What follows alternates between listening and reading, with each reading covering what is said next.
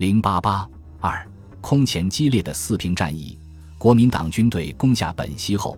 杜聿明认为对手遭此打击，短期内战力不易恢复，遂大胆转用兵力于四平方面。五月十日，他下令以新六军副七十一军八十八师为右路，自开原向四平东攻击，即以公主岭、梅河口、长春、永吉为目标，以新一军为中路。自献德向四平正面攻击，即以德惠、农安及松花江北之双城子为目标；以七十一军为左路，自献德向四平西攻击，即以三江口、郑家屯为目标。三路中以右路为攻击重点，取大弧形包围态势，同时发动攻势，吸引匪于新四平街附近，包围而歼灭之，并规定了四平中共部队固守或撤退时的作战预案。五月十四日，沉寂了近二十天的四平战线战火重燃，战况之激烈，为开战以来所未有。国民党军队的炮火以每分钟二十发以上的密度，连续二小时以上的时间炮击守军阵地，为内战、抗战多年所仅见。空军连日助战也发挥了很大作用。由于中共部队的顽强阻击。中路与左路国民党军队的进展仍然甚为缓慢，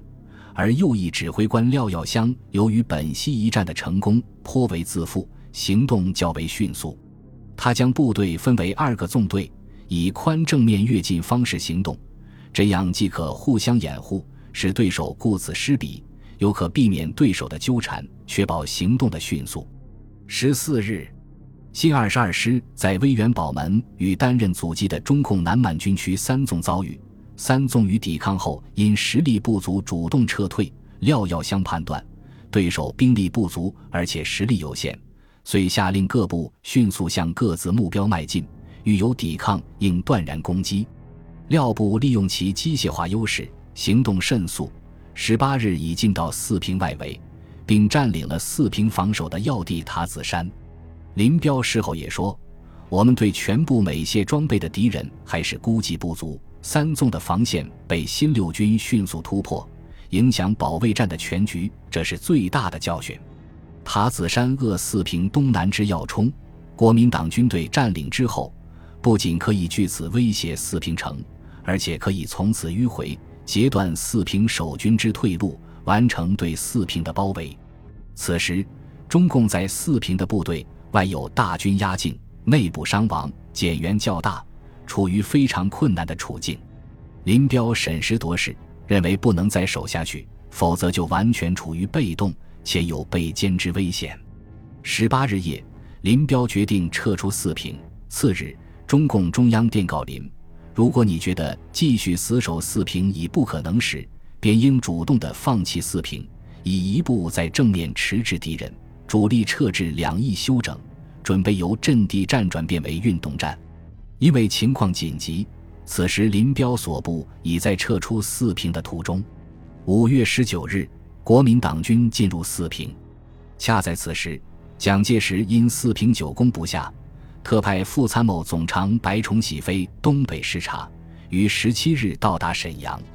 在讨论下一步行动方案时，杜聿明和蒋。白之间发生了分歧，杜主张继续向长春进军，白则向杜转达了蒋的意见：如果长春再打成四平式的焦灼，不如适可而止。白的看法与蒋一致，他对杜说：“四平打下，国民党已有了面子，不如暂停整理，再行大举进攻。”但杜不同意，他认为，一攻击四平的目的就是为了长春、永吉，如不乘胜追击，必将前功尽弃。二共军整不比国军迅速，这有去年打下锦州后暂停前进的先例可证。三命令以下，中途改变部署困难，凡有为对手所乘之危险。四长春为东北首府，永吉之小丰满电站为东北最重要的动力来源，政治经济意义重大。对于蒋、白能否顺利拿下长春的怀疑，杜保证绝对有把握，坚持不拿下长春不停止前进。最后，白崇禧同意了杜聿明的计划，回南京向蒋介石汇报。根据杜聿明的命令，国民党军按原方案仍分左、中、右三路向长春、永吉攻击。杜聿明得报攻击途中未遇中共部队大的抵抗，又从已向七十一军投降的林彪总部作战科长王吉芳处得知，中共部队减员过半，遂判断中共部队已无力做决战性防御，命令所部应不失时机，编组机动纵队，实施猛烈果敢之超越追击，寻求匪之主力而歼灭之。四平撤守后，中共中央本来要求林彪坚守公主岭。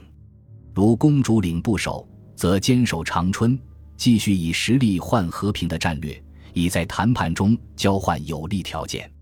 但国民党军队行动甚速，而林彪所部经四平苦战，已极度疲劳，在仓促后撤中来不及调整部署及防线，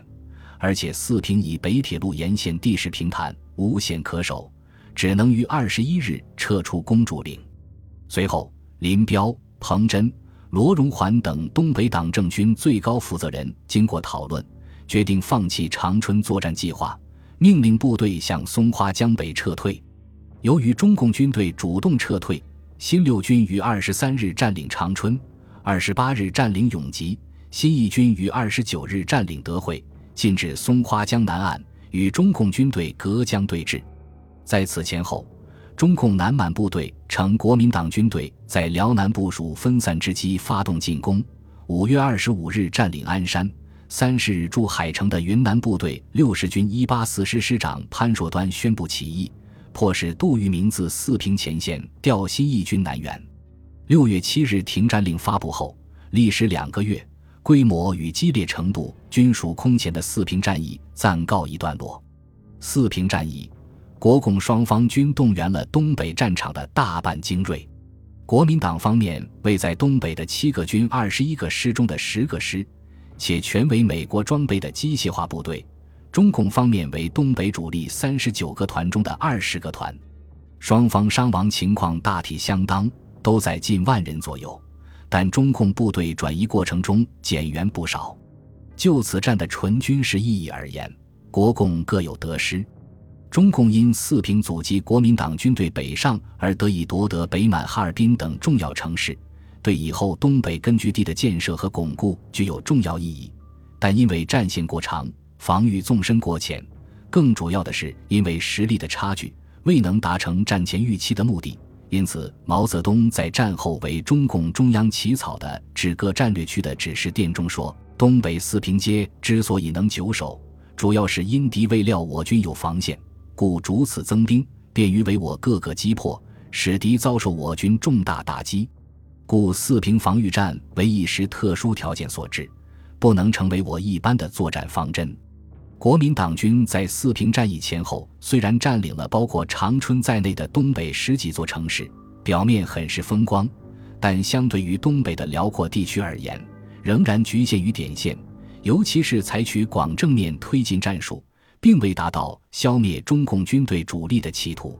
国民党以后对此的检讨是：中共部队对任何战略要点判断已无力继续据守，类皆能相机及时撤离。虽有时不免招致损失，但绝不致遭受全歼。而己方只要求各部队应占领某城某地，并继续加以确保，而且特别提示应向长春急进。此种只重视接收空间目标。城镇忽略对敌有生力量之击灭，乃国军最普遍、最常见之错误。具体就四平战役而言，国民党方面认为其失误在于四平未下前，兵力分配平均，未能形成绝对的优势，作战正面过广，不能发挥突击功效，进攻目标不明，不能紧密配合，没有对四平形成包围圈。四平击下后，行广正面追击。不能受歼灭对手有生力量之效。然而，四平战役的意义绝不仅仅是军事的，实际上其政治意义远远大于军事意义。这一点并没有随着战事的结束而结束，他还不断在谈判桌上，在全国的其他战场表现出来。本集播放完毕，感谢您的收听，喜欢请订阅加关注，主页有更多精彩内容。